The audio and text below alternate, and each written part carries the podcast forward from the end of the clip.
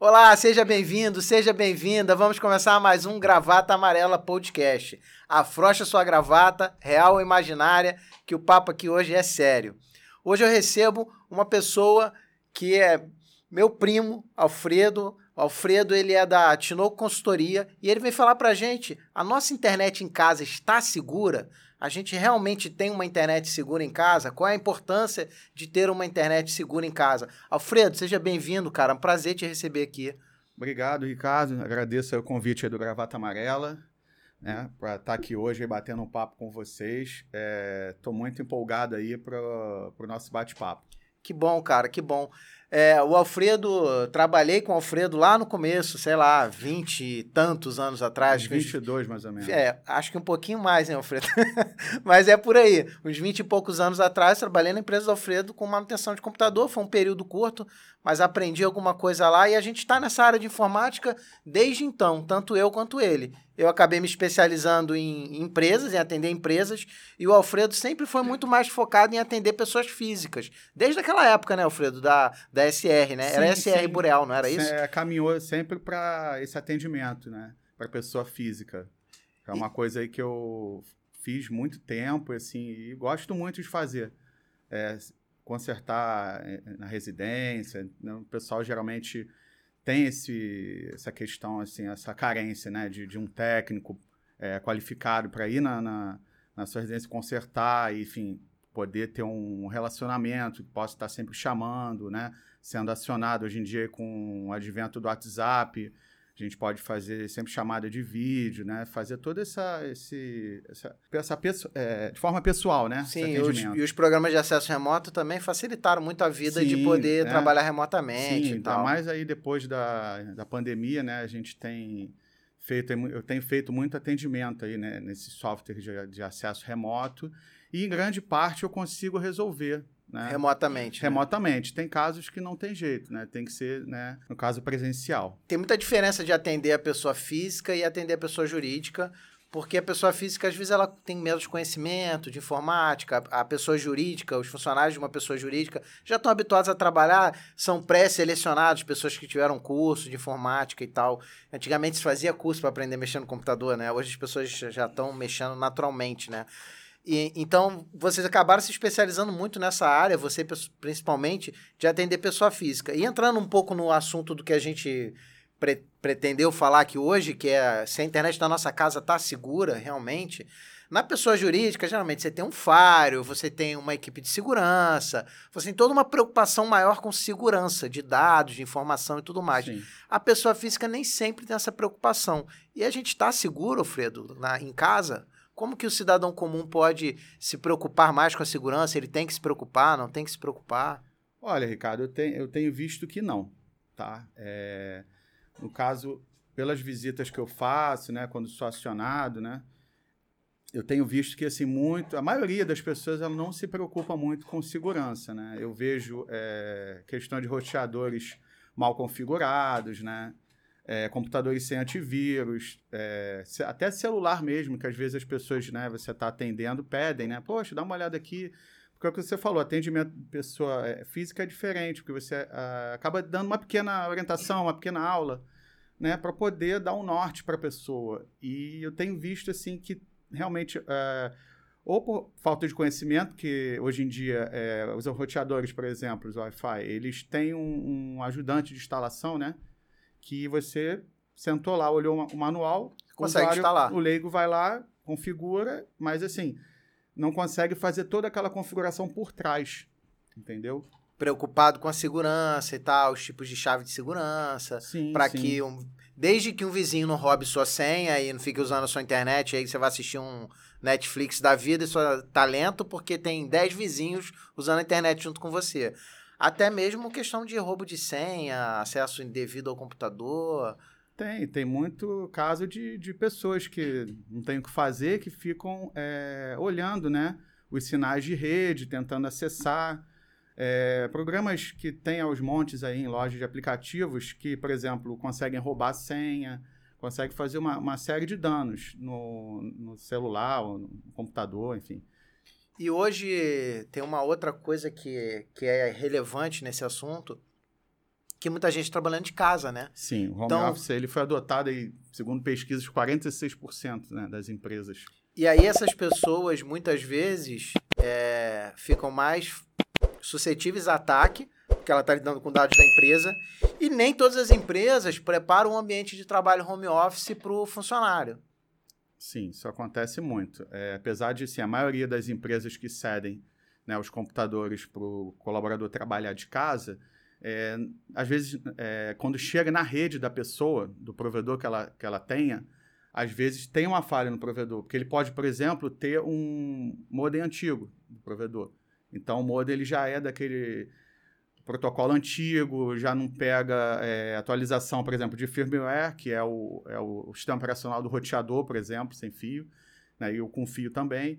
Fora é, outras questões, por ele estar fora da empresa, né, estar no ambiente do, é, doméstico, é, as manutenções programadas, toda aquela atualização que ele tinha lá na empresa e não tem em casa. Então, isso aí também colabora né, para não atualização. Quando vocês fazem lá, quando você faz o teu trabalho lá de atendimento de pessoa física e tal, você faz esse levantamento ou só quando a pessoa te pede? Eu faço o levantamento porque faz parte do, do, de um checklist. Porque é, se eu não fizer isso, pode impactar na, na, manutenção que eu tenha feito, na instalação de alguma coisa. Não na hora, mas é, a curto prazo, depois. E pode, né? Pode, ah, mas estava funcionando isso aqui, não estava. Pode ter tido algum. Depois que eu fui embora, um ataque. Então, assim, é, tem que fazer um checklist, tem que olhar tudo. É, trabalho muito minucioso. Quem, quem, trabalha com informática tem que ter é, esse capricho, entendeu? Tem que olhar tudo, fazer uma revisão no computador, de uma forma geral, né? ver sistema e apontar para o cliente. Olha, tem isso, tem isso, isso aqui. Não porque eu cheguei, por exemplo, só para instalar um roteador sem fio na, na casa da, da pessoa, do cliente, é, eu, não vou ter que olhar o computador, porque ali pode, pode ter já um malware instalado ali, sem, sem o cliente saber. É, o sistema ele pode estar com um Windows 7, geralmente, um Linux é, desatualizado, e isso aí tem que ser atualizado, porque é, sistema operacional antigo também é uma porta é, para invasão assim, de, de adware, de malware, de, de hackers, enfim, uma série de, de tipos né, de, inva porque já, já não tem mais atualização do fabricante, não. então atualizações de segurança. Sim, né? sim. O sistema operacional descontinuado é, é terrível. É uma, uma, coisa assim que, que não, não dá para deixar. Você tem que manter atualizado. E a, a, a, um outro fator que eu acho que é predominante, principalmente para pessoa física, é quem tem criança em casa, né? Li, limitações de acesso, o que, que a criança, talvez você criar limitações do que ela pode acessar, do que ela não pode acessar. Ah, sim. Se, seja o sistema operacional que você use, né, é, é importante criar usuários separados. Por exemplo, o, uma criança ela tem que ter um, um usuário com permissões limitadas de acesso, controle, é, aquele controle parental, né, que chama né, controle dos pais. E isso é importante para não acessar nenhum conteúdo é, é, indevido, né, e deixar um acesso bem, bem tranquilo, entendeu? Que a criança não, não corra nenhum risco. Mas na prática, que a gente vê é as pessoas têm não. um usuário no computador e todo mundo usa o mesmo usuário. Não, a, é, normalmente tem dois usuários, um exemplo, um computador que usa tem um usuário e o outro, tipo marido, esposa, né, irmã, irmão. Então geralmente é assim, são dois usuários e o que eu encontro normalmente é isso. E só. Só. Não, não tem nenhum tipo de, de preocupação de ter um usuário separado, preparado para a criança, para aquela. Porque não é só para a criança não acessar coisas indevidas. É também porque tá, o mundo tá cheio de pedófilo da vida aí que se Sim. faz, passa por adulto e tal, ou a criança acaba acessando coisas que ela nem sabe que é errado e tá lá acessando. Olha, Ricardo, pelo que, que eu né, venho vendo aí na, nas minhas visitas, enfim, não, isso não difícil. Olha, se eu peguei um caso, foi muito. Que tinha algum tipo de controle. Que tinha algum tipo de controle. Né? Até porque a gente também tem um, um controle que nos roteadores sem fios alguns né, mais recentes, também tem um, um filtro para determinados sites, entendeu? Só que esse tipo de configuração a gente só vê, infelizmente, né, em ambiente corporativo. O ambiente, ambiente doméstico, ele está mais, é, vamos dizer assim, largado, né? Nesse sentido. Mas acredito assim, é porque é desconhecimento, né? O usuário, ele precisa de um técnico de confiança para fazer. É aí que eu acho que, que o que o que causa isso também, muitas vezes é culpa de nós, profissionais de TI. Porque a gente acaba indo só para corrigir emergência, porque o cliente só quer resolver a emergência, e acaba não orientando, não passando uma orientação e tal, porque o cliente às vezes paga por hora, não sei como é que você cobra, né? Mas a gente trabalha por hora, né, Reveríssimo? Que trabalha com empresa. Então o cliente tem um volume X de horas lá no mês para gastar. Então tu chega lá, o cara já está preocupado quanto tempo você está gastando e ele nem quer saber as orientações, ele quer só resolver a emergência.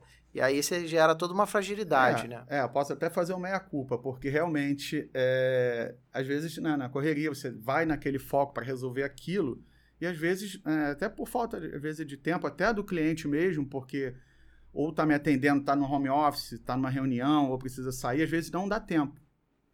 Aí a gente vai no foco para fazer aquele serviço, para resolver, só que as orientações, que é tão importante quanto é, é, é o reparo, enfim, é, não é feita. Passa então não dá para né, colocar né, culpas né, só, no, só cliente. no cliente. Então tem a, o lado, né, esse lado também do técnico, porque fica, às vezes, devendo essa questão da orientação, uma, uma pequena aula, né? Tipo, pra, olha, não, evita fazer isso, evita clicar em link que você não conhece.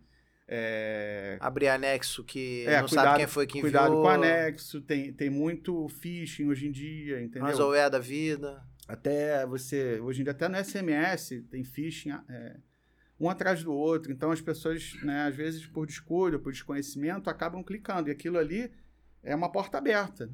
Porque do momento que você clica, você é como se você, você abrisse a sua, sua casa. Você ou tá, desse a chave mestra. Literalmente está abrindo uma porta para o bandido entrar. Sim. Só que virtualmente, não fisicamente. Sim, você imagina é, tomando todos os cuidados. Né? Às, às vezes ainda tem uma questão de um ataque, uma evasão. Você imagina não tomando cuidado nenhum, sendo displicente com algumas coisas. A gente, eu vou voltar já no assunto de ransomware, que é um assunto uhum. bem recorrente, mas vou agradecer aos nossos patrocinadores antes. Porque sem patrocinador, cara, a gente não faz esse projeto aqui. Queria agradecer a, a Sampacel. A Sampacel é uma empresa que trabalha com acessórios de celular. Então, se você pretende montar uma loja de celulares, se você quer comprar acessórios de celular para o seu uso ou para sua loja, a Sampacel tem cinco lojas em São Paulo e duas distribuidoras só especializadas em acessórios para celular, caixinhas de som, capinhas, tudo, tudo, tudo de mais novo que você precisar no mercado, eles têm. E aí você fala com eles no, no Instagram, Sampacel Oficial, ou no, pode ler o QR Code que está rolando aqui na tela para falar direto com eles também, ou, ou ainda no link na descrição. E aí você fala com a Sampacel, com certeza eles vão ter os melhores produtos para você. E, já que o assunto de hoje é informática, tem a minha empresa de informática, R Veríssimo, suporte tecnologia. A gente trabalha com empresas, a gente é focado somente em empresas. Então, nós somos o TI de empresas que não têm departamento de TI, departamento de informática. Então, se a tua empresa é pequena, média, não tem funcionários próprios de informática, ou até tem um técnico de suporte, mas não tem quem administra a rede, porque é um técnico de conhecimento mais só de manutenção, e aí tem que ter alguém para cuidar da rede, da segurança, de firewall, de tudo isso a gente faz isso. Você pode procurar a gente. Também vai ter um QR Code rolando na tela. Você pode falar com a gente direto no site, rverissimo.com.br, ou ainda no link que vai ter na descrição. Se você quer patrocinar o Gravata Amarela Podcast, também é possível. Entre em contato com a gente no blá, blá, blá, arroba gravatamarela.com.br. E fazendo o jabá do meu primo, se você é pessoa física e está precisando melhorar a segurança da internet da sua casa ou fazer manutenção dos seus computadores, a Tinoco Consultoria, tá lá no Instagram como Tinoco, Tinoco tá aqui na plaquinha. Tá aqui. Tinoco, Tinoco underline Consultoria, tudo junto no Instagram. Isso aí. Tem site, Alfredo? Não, ainda. Não, só Instagram. Muita Instagram. gente não tem mais site, né, cara? Não, Instagram. Só usa mídia social. É, Facebook. Tá, não sei se tá morrendo, acho que é arriscado demais falar que tá morrendo. Mas que diminuiu muito, diminuiu. Diminuiu, diminuiu. O perigo, acho que, de você só ter mídia social é amanhã a mídia social mudar, sei lá, qualquer coisa, e a tua base de clientes ficou para trás, entendeu? No Sim. site, pelo menos, você mantém alguma base é, ali você de tem clientes. a base de dados, né? Mas é. a gente tem que acompanhar, né? Não, é, tem Não que tem ter jeito. tudo. Tem que ter tudo. Tem que ter tudo. Cara, ransomware, você tem enfrentado muito problema com ransomware? A gente, pessoa jurídica, a gente passou por alguns ataques de ransomware. E muita gente confunde ransomware com vírus. E ransomware não é um vírus, é um ataque de hacker. Tá? Às vezes ele usa um anexo para abrir uma porta no teu computador, mas ele não é um vírus. E há uns 5, 6 anos para trás, as empresas de antivírus não, não tinham, não estavam incorporados no antivírus a proteção para ransomware. Então o cara instalava um antivírus lá no computador e achava que está tranquilo de ransomware e não estava. E até hoje algumas ferramentas são separadas. Como que é isso no ambiente de pessoa física? É, foi até bom você, você comentar desse assunto, que eu tenho é, pego casos né, é, em computadores que a pasta é, download está muito infectada. Eu uso uma ferramenta que, né, que pega toda essa parte bem ampla aí de, de vírus, ransomware, adware, ela vai até em gerenciador de senha, é uma ferramenta bem completa que eu uso, que tenho, eu tenho pego casos nessa pasta. E isso causa lentidão no computador. A pessoa com uma configuração excelente de, de, de PC ou notebook e o computador lento. Computadores com, com SSD, com 16, 8 GB de RAM. Não deveriam estar lentos. E aí eu acho estranho, é, com o sistema operacional atualizado. E quando eu vou fazer a verificação né, nessa ferramenta, tem ransomware, entre outros tipos de, de, de vírus e, e, e malwares, de uma forma geral. E isso aí tem prejudicado muito. É, às vezes a ferramenta ela remove, tá? Às vezes eu não remove, eu tenho que zerar o sistema, Formatar fazer backup do cliente, zerar tudo, colocar o sistema todo de novo e por aí vai, né? Gera, gera mais trabalho, gera tempo parado, né? Se a pessoa não, não pode ficar muito tempo sem o, o a máquina, é, acontece isso muito. Por quê? É, às vezes, é, às vezes a pessoa nem percebe. Você está em site, você está lá no site, você clica um negócio que te joga para um outro site e o download ele está lá em, em, background, né? E você não vê e vai tá lá na pasta download ou na outra pasta, né? Porque geralmente o padrão é pasta download. Aí a pessoa não vê, o arquivo está lá e a pessoa assim, pô, mas eu não sei como é que eu fiz isso, porque às vezes fez sem querer. Acontece. Por que, que eu te perguntei na pessoa física? Porque na pessoa jurídica, geralmente o foco deles é criptografar os dados do HD, eles criptografam todos os dados Sim. do HD e pedem um resgate em Bitcoin. Ah, então, você alguns antivírus, algumas ferramentas, existem N ferramentas, você consegue descriptografar e salvar os arquivos do cara. Às vezes não. E a gente teve casos uhum. como DataPrev, é, é, Hospital do Câncer em São Paulo, vários órgãos federais que foram atacados de ransomware e, e perderam, porque se não tiver backup Sim, já era. Então, para a gente, pessoa jurídica, a grande preocupação é ter backup atualizado, porque se o cara atacar ransomware, você não vai pagar resgate pro cara em criptomoeda, até porque ele vai voltar a te atacar. Ou ele vai pegar a tua grana e não vai descriptografar seus dados. Sim. Então não se negocia com terrorismo, né? E isso é um terrorismo digital. Sim. Na pessoa física, você já pegou casos assim ou não? São só casos para prejudicar o desempenho da máquina ou para usar a máquina como para ficar minerando criptomoeda escondido? É, dessa forma que você falou, não. É só mesmo essa, é, esse caso de ransomware escondido, essas coisas que fica usando o computador para rodar alguma coisa, né? Usam os computadores como máquina virtual, aí afeta o desempenho da, do teu computador, da tua internet, enfim. Né, desses casos aí de, de resgate de Bitcoin, de criptografia, ainda não, não aconteceu não, assim, nas minhas andanças por aí. Para a gente foi bem comum há uns dois anos atrás, uhum. até o meio do ano passado. Depois a Microsoft começou a melhorar algumas coisas, que tinha algumas falhas de segurança, no, principalmente nos servidores, e diminuiu. Mas houve vários ataques e ainda tem, então é uma preocupação grande.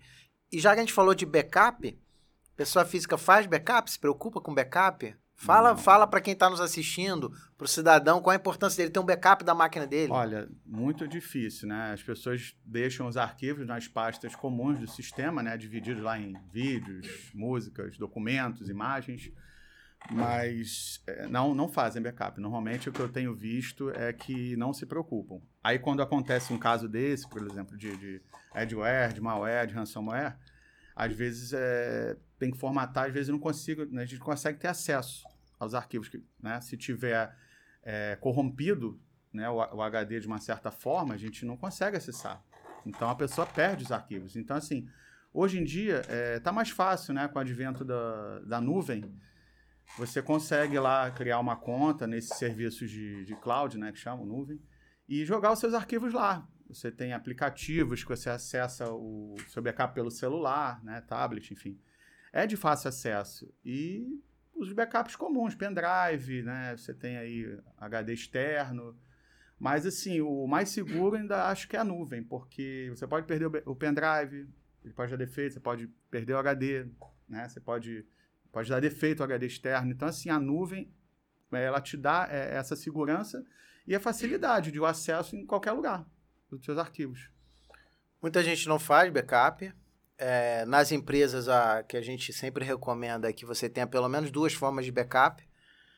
Porque, como você disse, uma pode falhar, o HD pode queimar, pode quebrar, pode ser roubado, pode uma série de coisas. Então, o ideal é que você tenha três, mas tenha pelo menos duas. Uma, quem tem uma não tem nada. Quem tem uma tá sem nada. Quem tem nenhuma tá com menos ainda, porque se der um problema no HD, vai perder os arquivos todos. E Sim. às vezes foto de para pessoa física, né? Tem a questão foto de família, é, documentos pessoais, tá tudo ali. Outra, outro fator importante é descarte de HD, né? Sim. Como você orienta o pessoal quanto a isso também? Sim, orienta. Quando a pessoa troca o HD, que não pode pegar o HD que ela tinha na máquina e jogar no lixo, tá? Todas as informações estão lá. Sim, até porque a gente tem aí a, uma coisa aí que já está rolando há um tempo, que é o LGPD, né? Então, é, tem que ser to, é, feito essa questão de backup, de troca de HD com todo cuidado. Eu, quando eu substituo um HD ou tem um HD com defeito, eu entrego a pessoa e falo, olha, é, se quiser, a gente faz aqui, descaracteriza ele, enfim, tira o, a peça que possivelmente alguém poderia fazer mau uso e descarta da forma correta, entendeu? E troca de HD, o HD antigo eu deixo com a pessoa, né? Tem toda uma tratativa especial com isso. É, fala um pouquinho da LGPD, pra, porque a LGPD é uma sigla. Eu vou deixar é, a Lei Geral de Proteção de Dados, né? Que ela, ela veio aí para proteger, né? Todo mundo que, que tem dados, para evitar vazamento, enfim, tem toda uma política aí. É, ela também está no, no, ambiente né, né, de pessoa física, mas aí você, como é, atendimento aí de pessoa é, jurídica, pode falar melhor do que eu sobre isso aí. É, a Lei Geral de Proteção de Dados ela veio justamente para proteger os dados de todo mundo e para acabar com alguns abusos que existiam de algumas empresas que usavam seus dados para vender, para repassar. Então, hoje as empresas têm que te pedir autorização quando você entra no site, para cadastrar em banco de, de, dados, cadastrar em bancos de, de CRM, de, de relação com o cliente. Então, a lei veio para normatizar essa questão que era muito bagunçado no Brasil, até porque Sim. não tinha uma lei geral de informática, não ainda não, não tinha, não, não tem uma lei que, que cuide especificamente da internet, entendeu? Tem um, umas coisas de crime digital, mas não tem algo focado só nisso. Acho que a Lei Geral de Proteção de Dados é isso, ela veio para isso. Com certeza, ela veio com, com esse sentimento aí, eu espero que ela consiga evoluir, né, para ficar aí plena. Vamos falar um pouquinho, vamos quebrar um pouquinho, o clima tá tenso. Casos engraçados da informática, eu vou contar um que eu conheço, não vou citar o nome da empresa, senão eu vou tomar processo, mas de telemarketing, o cara comprava computador e aí o cara ligou para a empresa e disse que o computador dele não estava funcionando. E aí a pessoa perguntou, mas seu computador está ligado? Ele está ligado. É, o sistema operacional está aberto? O que é sistema operacional? É o que faz seu computador funcionar. Está ligado? Tem alguma coisa na tela? Tem, tem umas nuvens aqui na minha tela e tal. Ah, ok.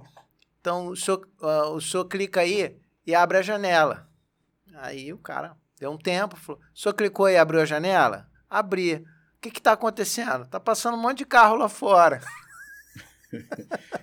É engraçado. Isso aí. E aí. Então, tava... isso aí é. Então, tem... esse, esse aí é. Tá passando vários carros lá fora e não acabou aí, não. Isso é um e marco, aí o cara porque... disse para ele que, que era para ele desligar todo o computador, botar na caixa para devolver. Ele falou, mas por que devolver? Porque o senhor não tem inteligência para usar o computador. Ele falou, porque essa pessoa foi Sim. demitida é, por tratar o cliente dessa forma. Mas tem casos que a gente chega, às vezes, que são bizarros, tem, engraçados. Tem então. sim. Eu tenho um, um, caso, assim, de bastante tempo, que é um, um deles, né, que, que marcou muito, foi... Eu fui atender um, um estabelecimento na época, né, de, uma pessoa e ele falou: o computador não está funcionando e tal. Aí eu, tá, deixa eu ver. Aí eu cheguei lá onde ficava o computador.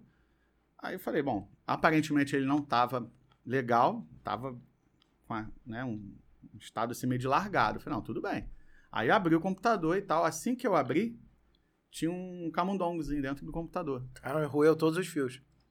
Sim, uma parte. falei, não, ia, não vai funcionar, né? Ou, ou funcionou, não sei como. Aí eu falei, pô, o, o, o mouse resolveu entrar no computador, né? falei, Literalmente. E assim, aí eu chamei o, a pessoa, falei, olha aqui, ó. Não tá, tem um camundongo aqui dentro. Ele, aí a pessoa ficou com o olho assim, ah, mas como assim? Eu falei, olha, eu vou dar uma olhada aqui e tal, mas pode ser um dos, não vou dizer que foi o, o camundongozinho que deu, que roeu o fio, que deu problema no computador, mas eu vou dar uma geral, enfim. E outros casos engraçados também, né, mais, antigos, porque é, foi a época que começou a se popularizar o computador, que as pessoas começaram a comprar né, o seu PC em casa.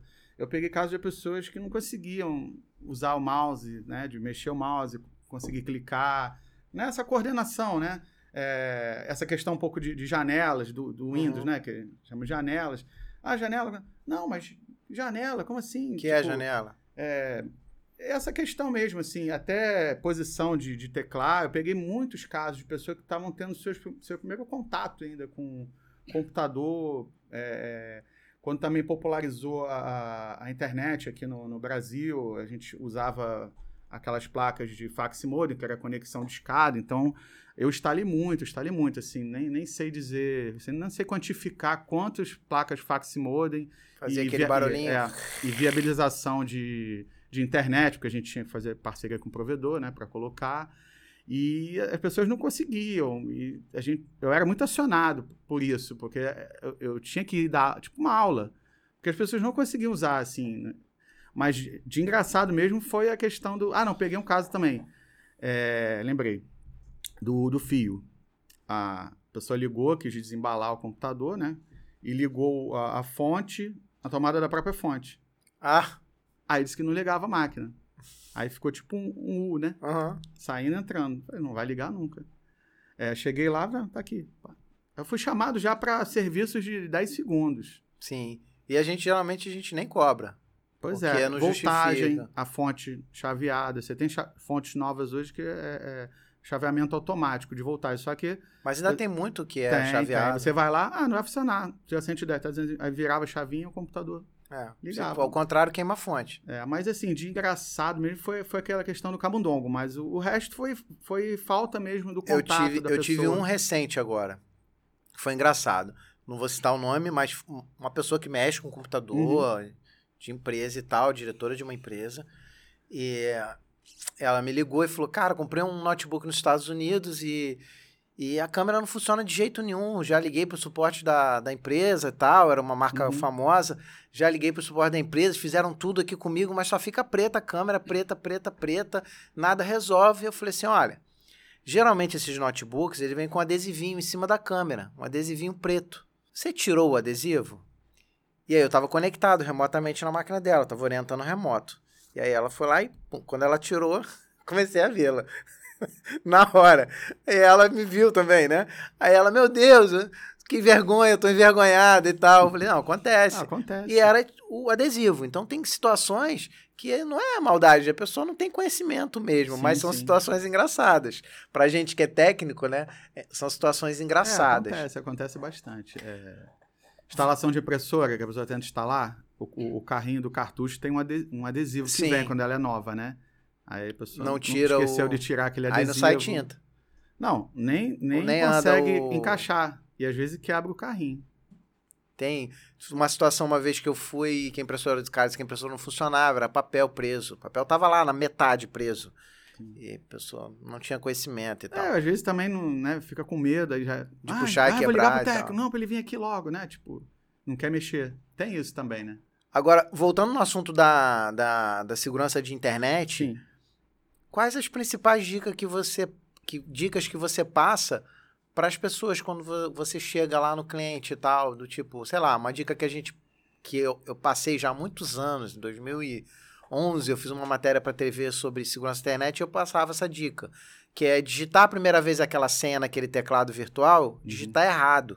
Sim. Porque se você estiver num, numa página clonada do banco, Sim. que vai enviar aquela senha por e-mail ou por um formulário para a pessoa, vai passar batido, porque o cara não sabe a tua senha. O banco sabe. sabe. Então você digita a primeira vez errado, o banco vai dizer que sua senha está errada. Se Sim. não for o banco, ele não vai dizer nada. Não vai dizer nada, é um, um site falso, né? E aí já é uma forma de você saber. Porque às vezes o endereço lá em cima aparece o endereço do banco direitinho, mas é fachada e por trás tem uma outra coisa É, rolando. Tem, é, para descobrir isso aí, você tem que ser um pouco detalhista.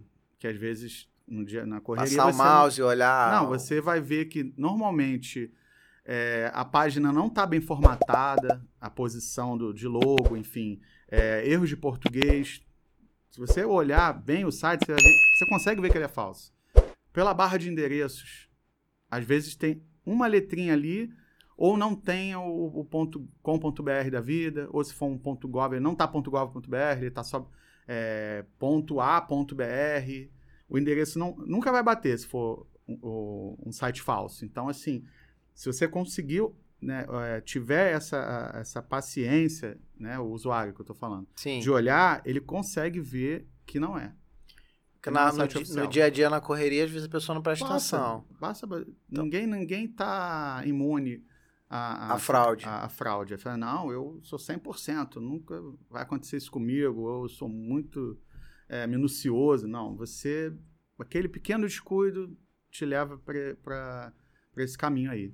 E- então, essa era uma dica que eu passava. Qual a dica que geralmente você Olha, passa para a foi pessoa até se bom proteger? você falar, por exemplo, é, questão de, de roteador, por exemplo, roteador sem fio. É, é uma coisa que praticamente quase ninguém faz é mudar o login e senha padrão do roteador. Normalmente, roteadores vêm admin, usuário, admin, senha. Ou usuário, é, admin, senha 1, 2, 3, 4, 5, 6.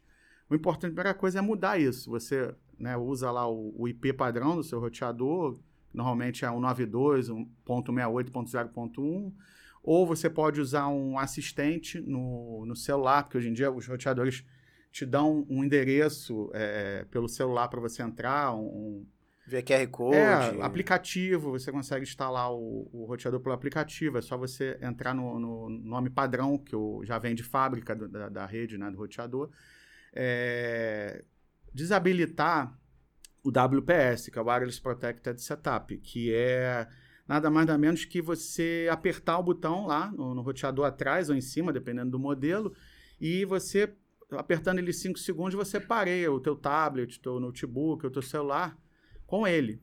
Isso é, isso é perigoso, porque é, tem softwares, é, aplicativos que pessoas que estão mal intencionadas rapidamente, facilmente conseguem Tocar lá e. é, conseguem conectar no teu roteador via esse WPS. Então, isso é bom habilitar. Tem, tem modelos e marcas que já vêm desabilitado de fábrica, que tem modelos que você tem que ir lá e setar para desabilitado, tá? É, quando você for criar o teu, tua rede wireless, você tem a opção de, de criar uma senha forte. Isso aí, geralmente, é, é uma briga. Quando eu vou fazer a instalação, e até, até em casa mesmo, quando eu, quando eu mudo, enfim, e vou explicar. É, as pessoas não, não querem criar uma senha forte. Por quê? É, quer digitar, quer adicionar um dispositivo de casa. Ah, mas eu vou ter que digitar 8 a 12, é, caractere especial, maiúscula, minúscula. Mas pensa bem, você vai fazer isso uma vez Sim. na tua TV, no teu tablet, no teu celular, teu, né, teu notebook. A vai pessoa esque- toda é porque a pessoa não quer porque vai esquecer, porque não vai Exatamente. lembrar. Se você não coloca uma senha segura, tem, tem hackers que deixam é, computadores robustos rodando ali para tentar pegar a senha. Horas. E se você tiver uma senha segura, não vou dizer que é 100%, porque nada é 100%. É, vai ser muito difícil quebrar, porque esses programas eles têm muita dificuldade de quebrar caractere especial, maiúsculo, minúsculo, enfim. E é, tem também uma opção que não é muito usual de você esconder o nome da tua rede sem fio, que é, o, é você desabilitar o, o SSID da tua, da tua rede. Mas aí é, não é tão usual, porque a pessoa às vezes quer entrar, nem aparece lá, e só você que configurou, o tech configurou, sabe. Ou Então, chegou uma visita na sua é. casa, você quer dar acesso. é, basicamente é isso. É você colocar uma senha segura né, na, na tua rede sem fio, tirar o, o login do roteador, do padrão, né, de mim, colocar um, um seu nome ou uma senha também segura. É, você pode ver a questão também de desabilitar o. Normalmente isso aí vem desabilitado na maioria dos casos, o acesso remoto ao teu roteador. Você quer, por exemplo, está no teu trabalho, quer acessar o teu roteador. Você nunca vai usar isso. O usuário, é, é, pessoa física, muito difícil usar. Então, assim, deixar desabilitado, porque é, é menos um, um caminho ali para alguém invadir. Tem também a questão do, do firewall, você sempre habilitar o firewall do, do roteador e né, um, esse conjunto de coisas que, que é o mínimo que você tem que fazer, o mínimo necessário para você ter a tua, é, tua rede segura, a tua rede Wi-Fi e cabeada. E, não, e por último, não menos é, importante, é, atualizar o firmware do, do roteador, que é o sistema operacional dele, e periodicamente estar trocando o, o roteador, porque ele tem um determinado momento que não tem mais atualização para ele. Então, assim, você ter um roteador, pelo menos aí usar aí três anos e trocar para um mais moderno é o ideal, né? Até por, porque vai evoluindo, né? A tecnologia. Sim, é... Sim é o protocolo. O protocolo utilizado hoje aí de segurança, aí na, né? aproveitando o assunto ainda aí, é o WPA2. Né? Você tem o WPA2 e o WPA. E agora tem o WPA2 PSK, que é, o, que é Pre-Shared Key. Então, assim, é, vai evoluindo. Daqui a pouco pode ser que saia o 3 ou saia outra nomenclatura que eles usem, entendeu? Que é aquele, o, o, protocolo que muita gente conheceu, que foi assim que começou, que é o app lá, ele é muito fraco. O app, ele, ele foi quebrado aí constantemente. Então, viu-se a necessidade aí da, das, né, das fabricantes de alterar. Então, assim, você que é pessoa física, não é só chegar lá e sair plugando o roteador e configurar. Você vai ter internet? Você vai ter internet. Agora, sabe-se lá se você vai estar seguro, se seu computador não vai estar sendo usado por outra pessoa, se não tem gente pegando suas fotos, quem gosta de fazer um nudes lá e deixar no é. computador. É. Daqui a pouco você tá aí na. tá na Globo, não sabe, né? É, é, tem, é, importante, Ricardo, dar essa consultoria. Porque assim, eu vou, vou lá instalar o roteador é, sem fio. Não tem jeito, tem que olhar o computador. Não tem como fugir disso tem que ser minucioso, tem, tem que ter esse, esse, esse capricho. Cara, e, e saindo da internet e entrando no computador do cara, quais dicas geralmente você passa para o cara ter um computador seguro? Porque assim, eu não atendo pessoa física, mas a gente fica antenado do que as pessoas em geral fazem, porque a gente não atende pessoa física, mas atende o diretor da empresa, na casa dele às vezes e tal. E usuário com senha, geralmente o nego não quer, porque tem preguiça de botar senha, então prefere que o computador ligou, já entre direto na área de trabalho, deixa o computador ligado direto. Então tem dicas lá de antigamente, como a gente trabalha há muitos anos, dicas básicas de acabou de usar o computador? Desliga o computador. Porque alguém pode, enquanto seu computador está parado lá, mexer no seu computador, acessar as coisas do seu computador. Seja alguém que frequenta a sua casa ou seja hoje vindo pela internet. Porque Sim. também tem a segurança interna, né? Você tem colaboradores que passam pela tua casa, alguém pode plugar um pendrive lá e copiar dados seus, sabe-se lá. Então, essa é uma das dicas. Quais as dicas que você costuma dar pro pessoal ou no teu checklist lá que você Sim. faz? Bom, é bom você perguntar isso. Assim, é, fora da internet, para o uso do dia a dia do seu, seu computador, o usuário colocar uma senha, porque realmente muita gente, ah, não, bota senha não, porque vai entrar direto. Isso é um erro comum que as pessoas cometem e eu falo, olha, coloca uma senha, é, né? Você tem também, às vezes, tem, por exemplo, notebooks que você pode colocar biometria, também facilita, né? É, por exemplo, computadores com mais de um usuário, é, se você é o, é o, que domina mais da casa, cria o um usuário padrão, deixa só o seu como administrador, porque o outro usuário não vai ter permissões que podem danificar o, a configuração do computador ou até do sistema. É, voltando àquela questão lá da câmera, daquele assunto curioso, é, acionamento remoto por câmera às vezes acontece em algum ataque, você tem notebook, tem dispositivos que você tem uma janelinha que já vem. Ou você pode mesmo adaptar, ou colocar lá uma um fita, adesivinho. Um adesivo também ajuda. É, não estiver utilizando, até como uma forma de, de economia, você pode é, ir lá no, no, no teu sistema operacional, colocar menos tempo da hibernação, que aí ele vai hibernar, vai, né, recurso de economia de energia, enfim, você também precisa deixar ligado se você não está usando. Ou até desligar mesmo, isso depende muito da, do, do gosto da pessoa. Tem ferramentas que você pode usar, né, é, para poder gerenciar isso, entendeu? Porque tem gente que não quer desligar, porque deixa rodando alguma coisa. É uma coisa importante. Os sistemas operacionais, eles vêm com até bons antivírus, né? Porém, é, tem alguns módulos que não tem. Então, assim, muita gente não gosta. Ah, mas eu tenho que pagar um antivírus. É importante. porque é, dependendo do fabricante, você tem gerenciador de senha, você tem bloqueio de adware, você tem firewall dentro do, do, desse, do aplicativo, é, controle parental, é, toda essa parte aí que você precisa, é o mínimo necessário, né, para você estar tá com o teu computador lá funcionando em casa e ficar despreocupado, né, entre aspas, né, é, e saber usar, fazer o bom uso do, do equipamento, entendeu? É, copo, às vezes perto, a pessoa derruba sem querer. É. Sol, muita gente está de, de home office, né? É, e às vezes deixa lá a cortina aberta, enfim, o computador está lá torrando. Não só às vezes o computador, o roteador. E o equipamento ele não aguenta, né? Às vezes a curto prazo ou a longo prazo. É, questão também de, de limpeza, né? Pessoas que às vezes ah, tá lá fazendo seu lanchinho e tal. Aí cai migalha, cai coisa ali no teu teclado. Pode acontecer de uma tecla parar, principalmente notebook. Tá agarrando é, e às vezes é só virar e. É, é cuidado, assim, tem os cuidados é, básicos, né? E é, é, basicamente isso aí.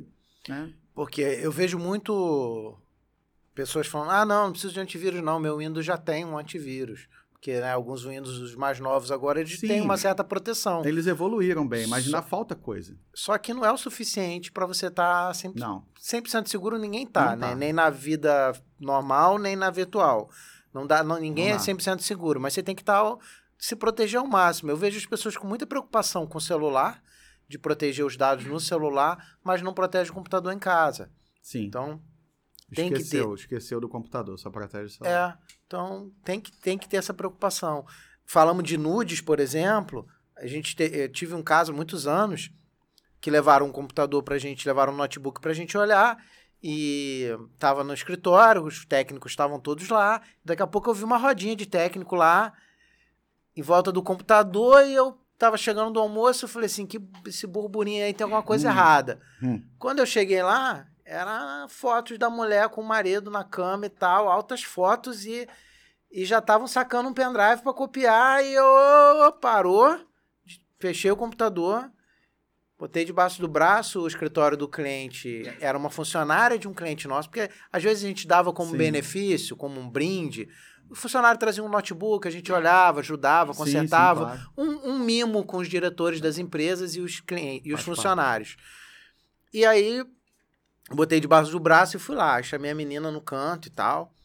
E falei, cara, olha, tava lá, meu Deus, isso tava aí, eu não sabia e tal. Às vezes a pessoa faz, te puxa de uma câmera, joga, e ela nem sabe que tem aquilo no computador.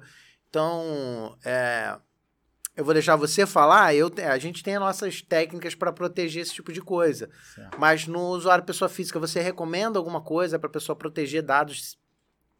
É, dados tem uma palavra que me fugiu agora, mas são dados importantes sim, sim. que a pessoa não quer que ninguém veja, não é só que hobby, é que ninguém veja aquilo ali.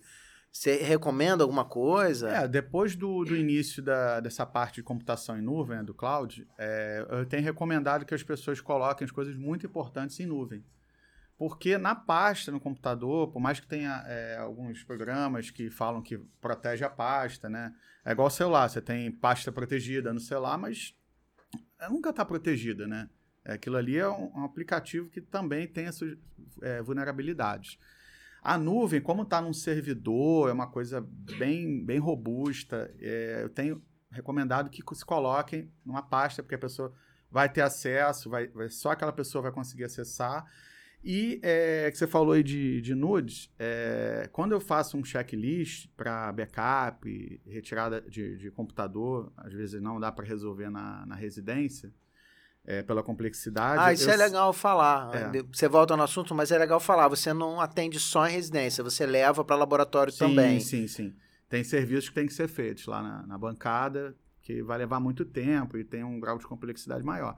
E eu, no checklist eu falo, olha, tem alguma pasta com alguma eh, questão é, é, particular, importante, né? Aí a pessoa, não, olha, tem. Aí, aí isso é tratado com, com muita seriedade. Até para fazer um backup. Sim. Ela, ela não, não vai ser acessada em nenhum momento, ela vai ser colocada no grupo de cópia lá que eu vou fazer, né, no meu checklist de backup e vai para o dispositivo que a pessoa me entregar, é, pendrive, HD externo. E é tratado dessa forma. Eu coloco lá como importante, anoto. é checklist padrão. Pessoal, ah, eu quero essa parte, essa parte, essa parte, essa parte aqui. Ah, eu tenho esse programa, esse programa, eu vou anotando tudo. E isso tem que ser tratado com, com seriedade. Não, não pode é, deixar passar nada. É, eu, eu pego, eu faço e entrego de volta para o cliente. A gente tem muita preocupação de fazer backup de tudo antes. Sempre que a gente vai mexer em alguma coisa, é, porque às vezes o usuário não lembra que ele tem alguma coisa importante. Você faz um checklist com ele, mas principalmente empresa. E o cara não lembra que tem. Ele vai lembrar quando? Daqui a três meses, quando ele for precisar daquele dado, daquela informação, e aí ele vai descobrir que ele não lembrou, só que ele não vai assumir que ele não lembrou para você. Ele vai dizer que é. ele mandou você fazer e você não fez. É. Por isso o checklist você tem anotado. É, é bom fazer. é, para poder dizer para ele, não, mas você não disse aqui. Além disso, a gente faz cópia de tudo antes de mexer, por segurança. Quando essas questões mais sérias de formatar um HD e tudo mais. É, justamente porque geralmente a pessoa só lembra depois. Questões, por exemplo, agora a gente está na época de imposto de renda. Sim. É muito comum. O cara formata a máquina e não copia o imposto de renda, e no outro ano, quando ele vai fazer imposto de renda, ele descobre que ele não tem mais os arquivos de imposto de renda. É excelente colocação que você falou. É... Além do checklist, quando eu estou prestes a, a, a zerar a máquina para poder reinserir o sistema e tudo mais, eu ainda eu dou uma verificada e, na dúvida, eu aciono o cliente. Falo, olha, além dos nomes que você me passou aqui, ó, tem uma pasta aqui que tem um tamanho considerável que está com uma data de acesso recente. Ah, qual é a pasta? Ah, essa eu esqueci, copia então. E questão do imposto de renda tem essa questão, porque quando você zera a máquina, fica a base de dados do programa lá, da, da Receita. Só que o programa você tem que reinstalar. Depois que você é, coloca o sistema operacional novamente, né, coloca a máquina em pé de novo, você tem que instalar o programa para ela ir achar a base de dados. Se você não copiar a base de dados lá no backup e recolocar de volta no, no HD, já era. Então, às vezes, realmente, a pessoa esquece. Aí eu tenho que apontar, olha, tem coisa lá de imposto de renda lá, no, no, tem base de dados lá no seu HD. E aí, faz o quê? A pessoa, ah, não, já salvei esse outro lugar. Não, faz aí, pelo amor de Deus. Esqueci. Ah, ainda bem que você me lembrou, me salvou. Então tem que ter esse cuidado, não tem jeito. Principalmente quando você vai zerar um computador, é o que eu volto a falar. Tem que ter capricho, tem que ser minucioso, tem Isso, que gostar do que faz. E são coisas que a gente não aprende em curso técnico, não, não aprende em faculdade, você não. vai aprender no dia a dia.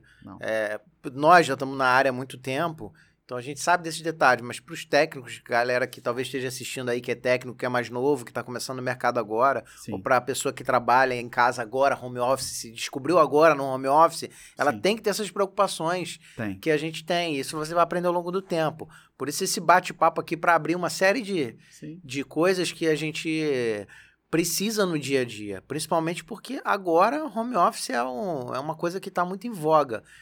E queira ou não, o, usuário, o funcionário que está trabalhando de casa, às vezes ele trabalha com o computador dele. Verdade, acontece. Ele não trabalha é. com o computador da empresa. A empresa já contratou ele para home office e já botou no pré-requisito que ele tinha que ter computador em casa. Então, meio que a manutenção do computador dele fica para ele. Só que se o computador não funcionar, afeta o trabalho, o emprego, ele pode ser demitido, uma série de coisas. É, foi um ponto interessante. É, que pouca, né, poucos casos, mas tem realmente do, do uso do computador pessoal. E a empresa, às vezes, ela faz né, esse tipo de, de, de contratação e também não está preocupada né, do como é que está o computador, como é que está a saúde do, do computador. Não, do, eu não digo nem está preocupado, Alfredo. Às vezes a empresa é pequena. É. Ela não tem esse nível de conhecimento. Ou ela trabalhava com o escritório, tinha um cara de TI no escritório, de repente o escritório acabou, o cara de TI às vezes nem ficou mais. A gente tem clientes assim hoje que, que pós, pós crise sanitária, que eles fecharam o escritório. Hoje o servidor está em casa, na casa de um, do dire... de um dos diretores, pegaram as máquinas e se livraram e está contratando a pessoa e já traz a pessoa o computador de casa. Aí, antes, eles nem faziam uma preparação. Agora que, que a gente criou um checklist para eles, específico para a necessidade daquela empresa, para ser feito na máquina do cara que vai começar a trabalhar em casa. Sim, sim. E tem rotatividade, né? É do funcionário. Do, do, de repente liga e fala: Fulana saiu, entrou Fulano. Tem que preparar a máquina de Fulano, é tudo remoto. É, é verdade. Tem, tem essa questão. É, a empresa for pequena, é, é diferente. É diferente. Então, então tem, tem, que preparar o computador, tem que fazer aquele checklist, olhar como é que está lá antivírus, como é que está o sistema, como é que está toda né, a saúde né, do, do computador para poder o colaborador né, poder acessar os arquivos da empresa sem é, prejudicar, né, sem pôr em risco né, a operação. Vamos falar de um assunto polêmico na área de informática. Vamos. Custo. Antigamente era muito caro para a pessoa física contratar técnico. Técnico de informática, é, área de informática é uma área cara, é uma área que, que a mão de obra é cara. Então, assim, na área de programação, então nem se fala. Mas mesmo na área de suporte, tem discrepância absurda. Você tem um autônomo que às vezes cobra um valor muito baixinho, você tem a empresa que não consegue competir com o autônomo. Todo esse cenário. Mas não estou falando nem disso, estou falando do viés da pessoa física, que muitos não procuram o técnico, porque antigamente era caro um técnico ir na sua casa. Só existia aquele técnico que quando o computador queimava, você botava a CPU debaixo do braço, encostava na lojinha do cara, deixava a máquina lá esse atendimento que desde lá de antigamente a gente já fazia, que é ir na casa do cliente, sentar na máquina do cara, analisar, e, e a maioria das vezes nem era por peça, era por questões de, de lógica, né? É. Não é problema físico, é problema lógico. É, as pessoas não tinham costume de fazer. Isso está mudando. Eu estou por fora desse mercado é. de pessoa física. Isso mudou ou ainda está assim? Foi até bom você tocar nesse assunto. É, é, polêmica, porque assim, o técnico informático ele ficou estigmatizado por ser caro no passado, né? E é uma coisa que, às vezes, muitas pessoas ficaram com isso dentro de si. Tipo, não, não, mas eu chamei naquela época, ela era muito caro, não sei o que e tal. É, assim, eu acho assim, é, normalmente o que eu tenho visto, né, o que a, o pessoal né, cobra, aí, né, os colegas de profissão, eu acho um valor normal, né, dentro do que ele pode é, te salvar, entre aspas, né, e o serviço, né, é, tudo que a pessoa, todo o capital intelectual aplicado, né, coisas que você aprende, que você aplica no, no teu trabalho. Então, assim, é, precificar isso é, é, difícil, né? Porque, por exemplo, eu tenho um valor, eu sou acionado, ah, não, mas eu tinha um rapaz que fazia metade do teu preço. Então, é, é polêmico, porque se eu, é, é igual velocidade, né? Tipo, a pessoa diz, ah, mas tu fez isso muito rápido. Não, não vale, tua visita não vale X. Eu, o outro rapaz é, é, cobrava Y, mas, pô, via demorar. Eu falei, não, mas eu aprendi, eu gastei né, é, é dinheiro aprendendo para fazer rápido. Não, tô, não, é porque eu fiz rápido que vai ser mal feito, é porque eu tenho conhecimento. Então, assim, há casos e casos, entendeu? Já, já tive desprazer de, de entrar em, em discussão, embate sobre isso, de questão de valor. Ou até de pessoas que não chamaram, porque pergunta, não, mas quanto é que é a tua visita, quanto é que é, é teu trabalho para fazer isso, para fazer aquilo? Acontece muito, acontece, porque hoje em dia, né, é, o YouTube, por exemplo, ele cresceu muito, então tem um faça você mesmo. Sim, você acha tudo lá. Não só na, na área de informática, como outras áreas. É, então, às vezes, a pessoa quer fazer, porque tem curiosidade, ou porque não quer pagar, enfim, não tem condição, tem vários motivos. Mas é aquele negócio, né?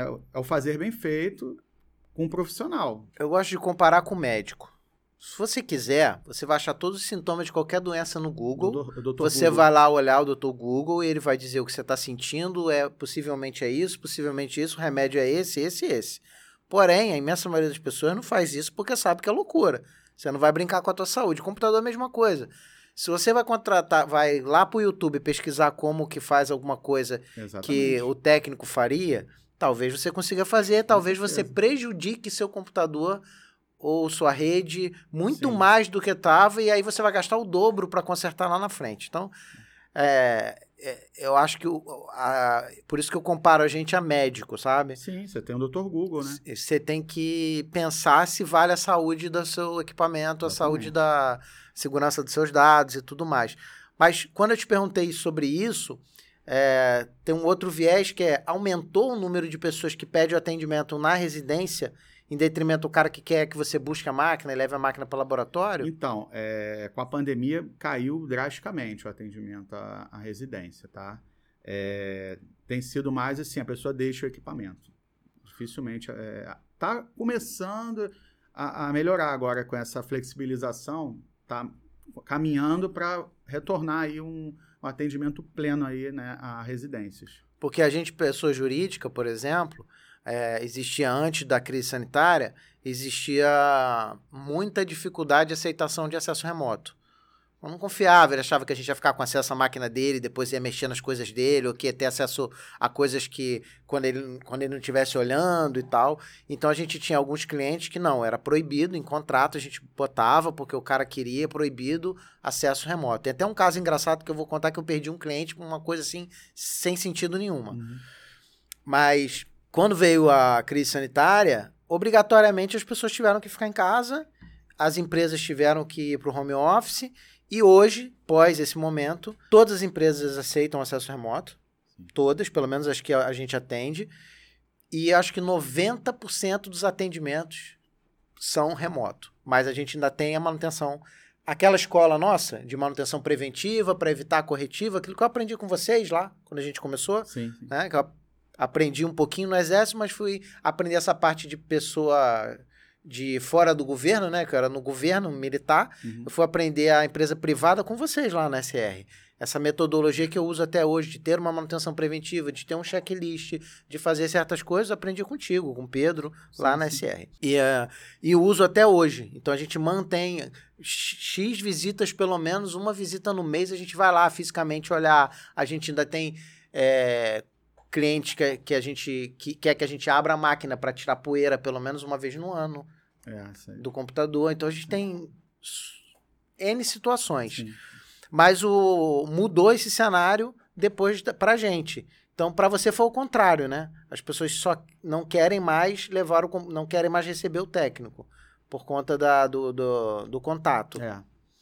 E o caso engraçado que eu ia contar de acesso remoto foi o seguinte: a gente tinha um cliente, já era um, era uma gráfica, era uma.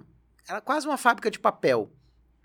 E o dono da empresa era um senhor já de seus oitenta e tantos anos. Uhum. E ele passava o dia, puxava uma cadeira no meio da empresa e ele ficava sentado na cadeira o dia inteiro ali, olhando tudo que acontecia. E a, a filha dele era diretora e era nosso cliente de contrato. E a gente fazia acesso remoto na época para algumas situações. E o computador que ele usava era o computador que não era um servidor, mas que era usado como servidor, onde tinha uma série de coisas lá e deu algum problema, ele solicitou o acesso. E o problema era no browser, no navegador de internet. Quando a gente acessou, ele estava lá vendo que a gente estava fazendo remoto, a gente não estava lá.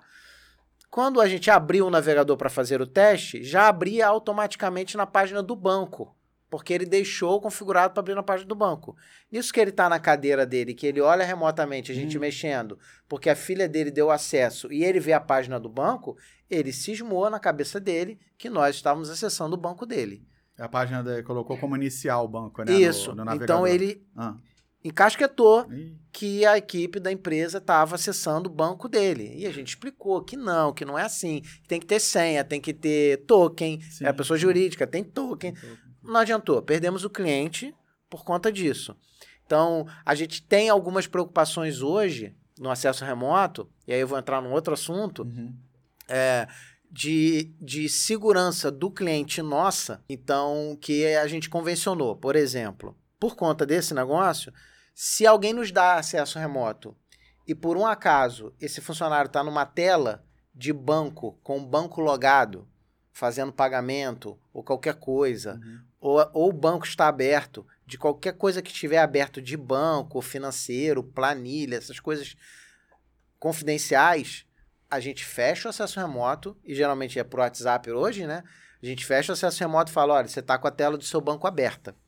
Peço que você feche o seu banco, faça o logoff do seu banco para nos dar acesso novamente para a sua segurança. Então a gente criou algumas rotinas de segurança e a gente tem algumas coisas. Outra coisa que a gente é, a pessoa nos dá acesso. A gente não fica com senha para acesso indefinidamente, somente em servidores, empresas que a gente tem contrato, e isso fica por escrito.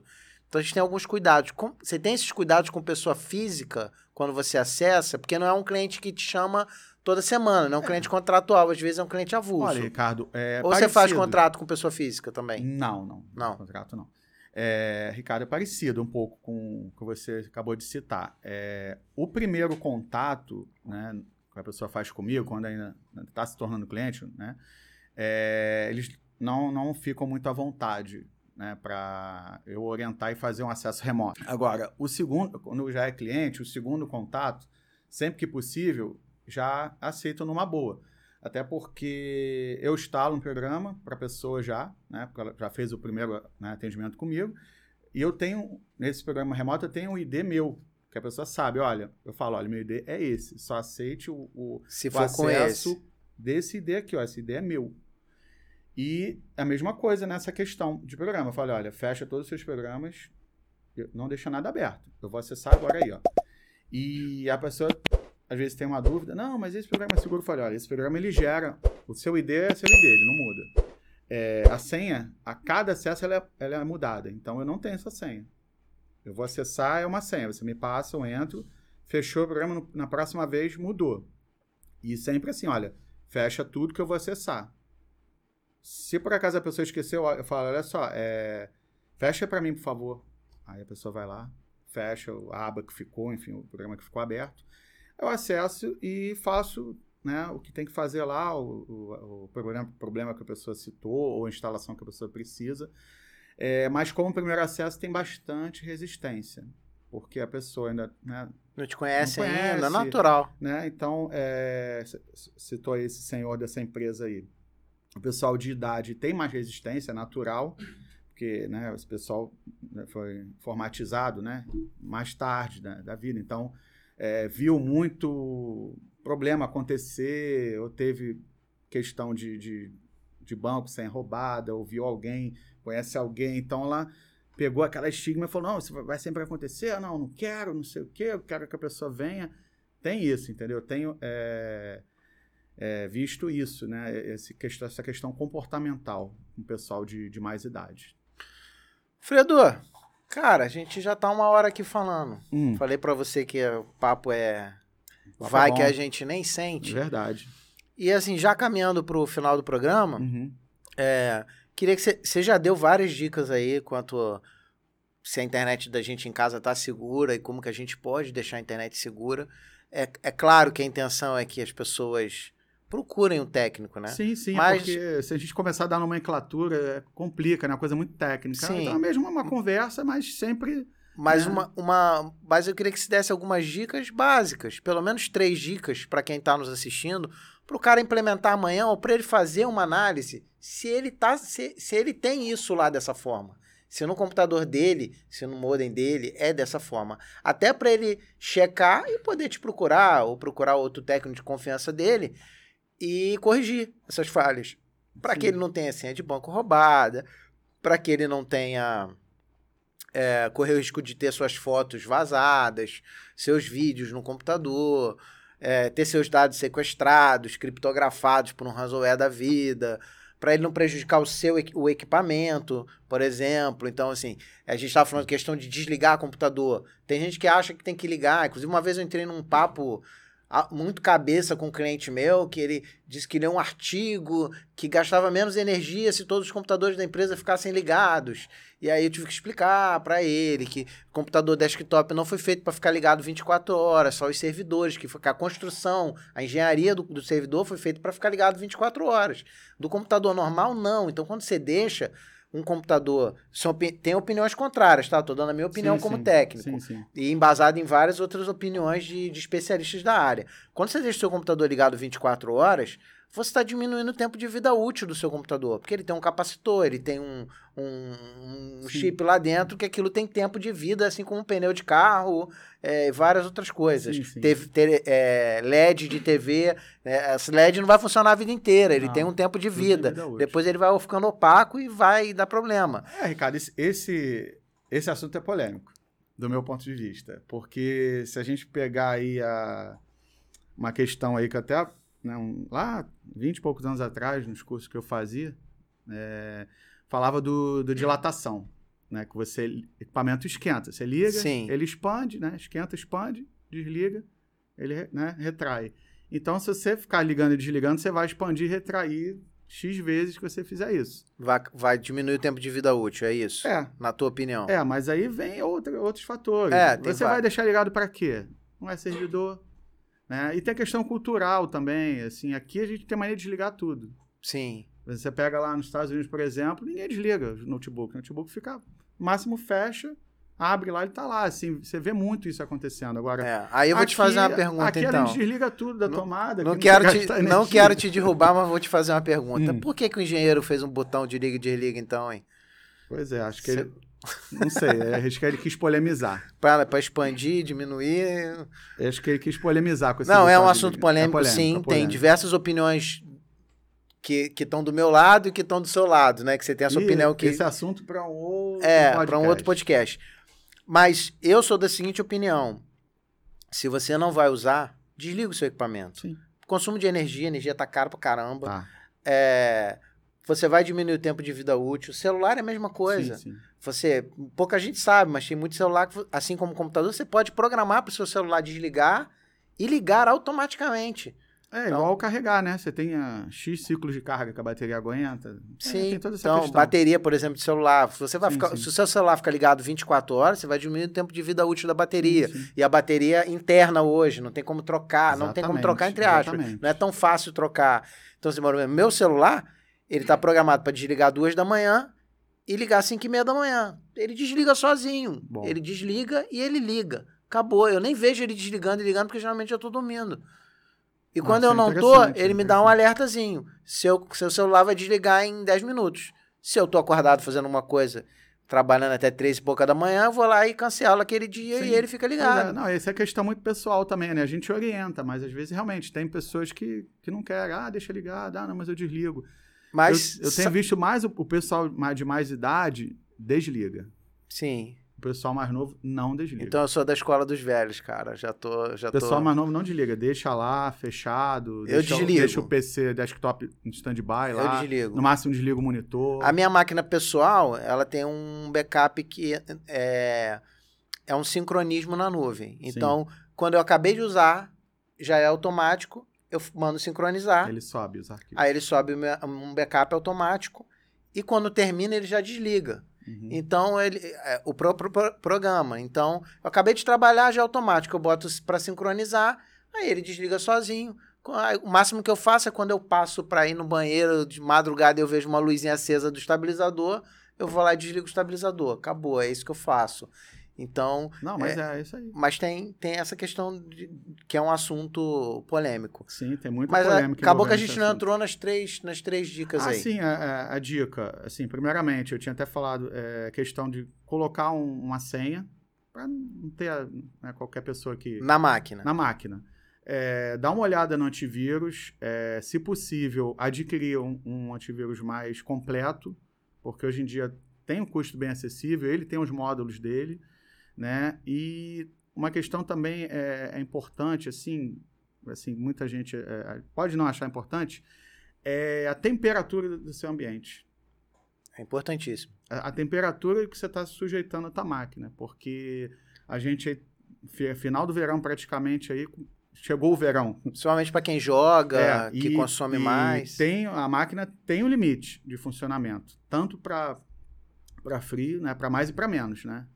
Então é importante ver o, a temperatura do teu ambiente, porque também vai diminuir a vida útil ou até queimar, porque é, é diferente, entendeu? Tem equipamentos que, ainda mais no nosso clima, não rodam bem. né? A gente tem marcas aí, por exemplo, de notebooks que não, não rodam bem no nosso clima aqui. Tem né? uns famigerados notebooks aí que estão vindo sem cooler, é só um Sim, dissipador sim. de calor. Então você tem que ver aonde você está trabalhando, como é que está ali. Porque, ah, meu computador está aí, tá assim, tá, tá acontecendo isso. Calor excessivo. Então, ter uma senha no computador pessoal, ter um bom antivírus instalado, Os módulos dele entendeu? Uhum. Cara, que tenha um gratuito, mas que tenha. que tem. Pelo menos tenha um antivírus. Tem gente que não instala antivírus. Sim. Então, antivírus, senha no computador e a terceira dica foi Temperatura, Temperatura do ambiente. do tá ambiente. trabalhando. Isso, assim, tirando a questão de toda que a gente falou do, do, do roteador. Sim, isso é segurança do equipamento. É, do equipamento. Seria isso. segurança de internet. Segurança de internet, é, diante de tudo que eu falei, você tem é, como acessar o teu roteador, se você pegar lá o, o, é, a caixa, a manual de instrução, você tem como acessar para ver as questões que eu falei aqui, da questão do, do faro, do, do, do Se o Fire está ativado. é, como é que tá o login senha de acesso ao roteador, como é que tá o teu, teu nome de rede, porque é, as operadoras, né, até importante aí, no, por último, aí não menos importante, quem, é, tem muita gente que tem o seu roteador, mas tem gente que só tem o da operadora. Sim. De, de internet. E muitas das vezes, quando eles vão instalar, eles vão lá, deixa o nome padrão, aí fala para você escolher uma senha. Só que ele não diz para você colocar. Ah, coloca uma senha segura, coloca caractere especial, coloca Não explica maiúsculo. nada. Não, ele vai falar para ele vai te dar lá o, o celular, ó, digita aqui uma senha. Aí ele atualiza lá, fala, ó, tá aqui. É, até Só que você tem como mudar isso, só que aí é, que é um pouco mais de é, conhecimento. você tem que ter um pouquinho mais de conhecimento. É, dessa forma que a operadora de internet coloca, normalmente vai ficar vulnerável. Se você não tiver aquele conhecimento, né, vai colocar lá uma senha fraca e o roteador está todo aberto. Mas não é, não é culpa sua, é porque realmente não foi orientado, é, ou talvez uma má configuração de fábrica daquele equipamento que está sendo é, é, colocado para você lá, porque esse equipamento é, é comodato, é deles, né? Então, assim, eles são responsáveis né, pela manutenção e configuração. Eu já vi casos de pessoa jurídica, até numa prefeitura, que tudo aberto, arquivo, servidor, tudo aberto, sem senha. Já vi uma empresa que a senha do servidor era um, era só botar um no servidor e acabou. Aí, Então, eu já vi de tudo. E antigamente, quando não a internet não era algo tão comum, isso não era tão perigoso. Hoje é extremamente perigoso, Sim. porque o é conexão direta. é, Antigamente você fazia uma descagem.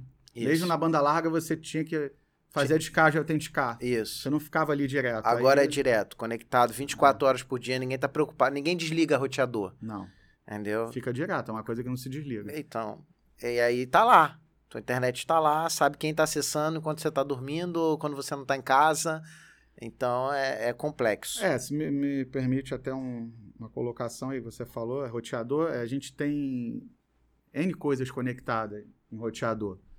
E também tem essa questão, hoje em dia, automação residencial, dispositivos em Wi-Fi. Tirando algumas coisas, tipo lâmpada, que não, não tem risco, módulos de, de, de ligar é, de- corrente dentro do, da residência, enfim. É câmera. Câmera Wi-Fi, que são facilmente hackeadas se o seu roteador não estiver bem configurado, se o firmware da câmera não estiver atualizado. Você tem o- os dispositivos de, de voz, né? Esses, né? Sim, os. Esses dots da vida aí, Isso. né? É, que também tá ali com o microfone com permissão tempo todo ali, é, é, ouvindo coisa, você dá um comando. Então, isso está tudo lá no, no, no roteador Wi-Fi que você não roteador. desliga que você não configura bem. Então, assim, tem mais coisa, entendeu? O, o celular também, que é uma. É, é, tá normalmente livre ali com o microfone aberto, né? Você dá um- hoje em dia comandos, enfim, tem, tem muita coisa envolvida aí na- na- nessa segurança. Então, se você aí, você de casa, não sabe como tá a tua segurança de internet, segurança do teu computador, procura teu técnico de confiança, faz um pente fino, porque eu não deixaria minha carteira jogada em qualquer lugar. Quando você deixa seu computador aberto, seu roteador aberto, Verdade. seu Wi-Fi aberta, se a tua casa for inteligente, então nem se fala. O cara abrir, abrir tua fechadura remotamente Sim, sim. vai entrar na tua casa. Tanto que a gente hoje já tem portarias, é, Tem. portão que o cara abre, o cara olha quem tá no portão pelo celular, aperta um botão e abre o portão de casa. Sim, Imagina- as tagzinhas que abrem é, é, garagem, né, abre porta de pedestre. Então, tem tá- muito dispositivo é, é, Wi-Fi que está ali envolvido no, no exatamente. teu roteador. Fredão, ô, cara, bom demais te receber. A gente tá partindo pro final e aqui eu sempre faço uma pergunta, que eu vou dar uma adaptada Uhum. para esse episódio, mas eu sempre faço uma pergunta que é o seguinte: se o Alfredo hoje de 45, Cinco. 45 anos, pudesse dar uma dica para o Alfredo lá de 20 anos, que estava começando na área de TI, para a galera que está começando na área de informática, que dica seria essa? Olha, é, que você sempre estude, né? Sempre se dedique a, a- ler um artigo, sempre se atualize, é, não faça nada com pressa é, e seja caprichoso, né? Com paciência né? e sempre com otimismo também, sempre é, por mais é, que aconteçam adversidades, né, que a gente tem na vida aí, estamos passando aí por uma, uma pandemia, uma coisa que mudou né, o mundo mudou a cabeça de muita gente para melhor ou para pior. É, sempre se mantenha firme, é, não abaixe a cabeça, é, tenha paciência com as pessoas, assim, não, não, não seja ríspido só porque a pessoa às vezes né, não, não, entende igual você, porque você é especialista, a pessoa não é. Tem empatia, né? Seja, seja bom com o próximo, porque às vezes a pessoa não está num bom momento. Pode ser até que a pessoa te trate é, um pouco é, mal, assim, seja ríspida, mas às vezes é que a pessoa está num, momento ruim. E assim, eu faço, é, fiz, né? E estou voltando muito agora é, para o atendimento pessoa física. Eu vou nas residências e, e é diferente. A gente está entrando no, no, no, no, lar da pessoa. Então, assim, você tem que ter esse comportamento, entendeu? E é basicamente isso aí. É, a outra, a outra questão, a outra coisa que eu geralmente pergunto aqui, peço para a pessoa, é para ela dar uma dica, para deixar uma mensagem, dar uma dica final para quem está assistindo. Dê alguma dica para quem está começando na área ou para quem quer trabalhar com informática, quer trabalhar com suporte. Que dica é Olha, essa? Olha, é, é, o que eu posso falar é que assim, é uma. Você tem que gostar mesmo de, de, de tecnologia, né? De, de, de, toda essa parte que, que cerca, né? Você tem que sempre estar tá se aprimorando. É, eu vim de uma época aí que não, não tinha internet, enfim, você lia manuais em inglês, então você tinha que pelo menos desenvolver um inglês é, é, escrito, lido, enfim, técnico.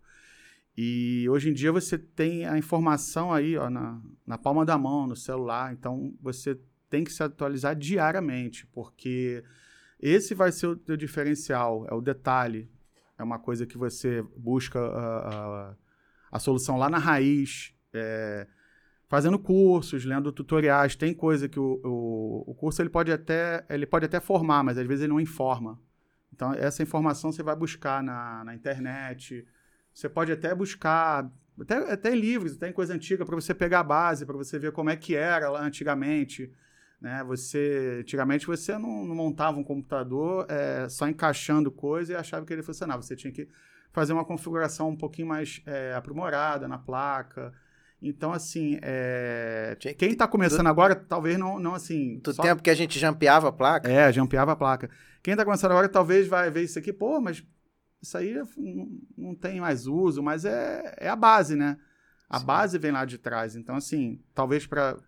Eu só cheguei até aqui porque minha base era forte. Eu comecei lá no princípio mesmo. Eu peguei o primeiro jumper, montei um 286, que foi quando eu comecei já tive computador antes de 286, que nem meio computador era, mais videogame do que computador, mas é, o primeiro que eu mexi foi teu, era um MSX. É, o MSX, eu... ele, é. ele rodava é, é, tipo um DOS. Ele rodava um DOS ah. que era meio gráfico. Tinha uma fita cassete. Fita cassete, era, era, com gravador. Era, é, os dados eram executados em fita cassete. Você cassete. levava 20 minutos para executar, às vezes. Um... Eu, foi o primeiro que eu mexi, foi o seu. Você ganhou. Foi. É, eu comecei e... no MSX, aí passei pro, pro 286, 386, eu já estava estudando, enfim.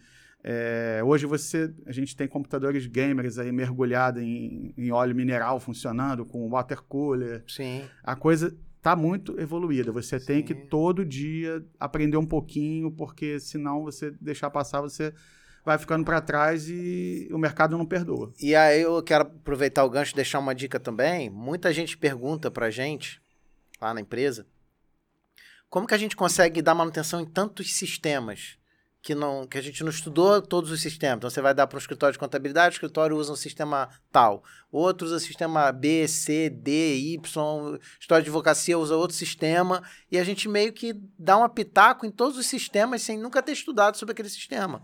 E aí a minha dica para você que trabalha que pretende trabalhar com TI, entenda de arquitetura de software. Sim. A gente sabe de arquitetura de software que a gente pegou essas coisas no começo, as coisas foram evoluindo, então a gente sabe onde é o menu, geralmente onde fica o backup, fica no menu ferramentas. A gente, esse, essa arquitetura de software, Sim. você tem como estudar hoje ou na prática você vai acabar aprendendo ao longo dos anos. Mas se você é novato, vai estudar sobre arquitetura de software, porque você vai conhecer uma visão geral de todos os softwares e a maioria dos problemas e aí se eu tiver, não sei na área de pessoa física, mas na jurídica, 89% dos problemas são lógicos, não são físicos. É. Não é peça que queima, é questão lógica. É reconfigurar, reinstalar, é uma série de coisas. Sim, exatamente. Mesmo é, com, com pessoa física é a mesma coisa.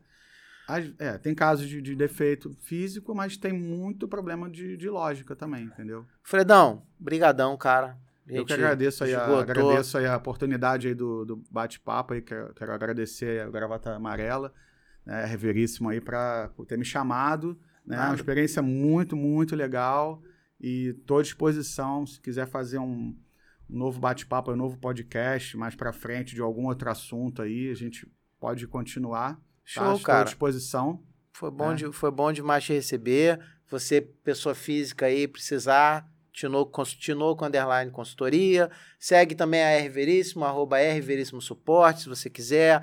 O Instagram do Gravata Amarela, arroba Gravata Amarela Podcast. Obrigado por ter assistido até aqui. Compartilha se você tem alguém que é da área de TI papo aqui trouxe várias pequenas dicas aqui que podem ter parecido simples, mas por trás delas, para quem trabalha com TI, tem uma riqueza de informação muito grande aqui nesse bate-papo.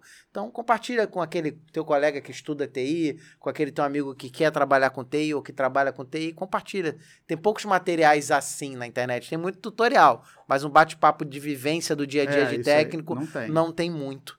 Então, compartilha, você vai ajudar a gente. Obrigado. Curte lá, compartilha, segue o, o Gravata. Se você quer participar, quer, ser, quer bater um papo comigo aqui, manda sua história pro blá blá blá arroba gravatamarela.com.br. Quem sabe você não senta aqui para tocar uma ideia comigo. Obrigadão, Fredo. Obrigado aí. Obrigado vocês. Fiquem com Deus. Um grande abraço e até o próximo Gravata Amarela Podcast.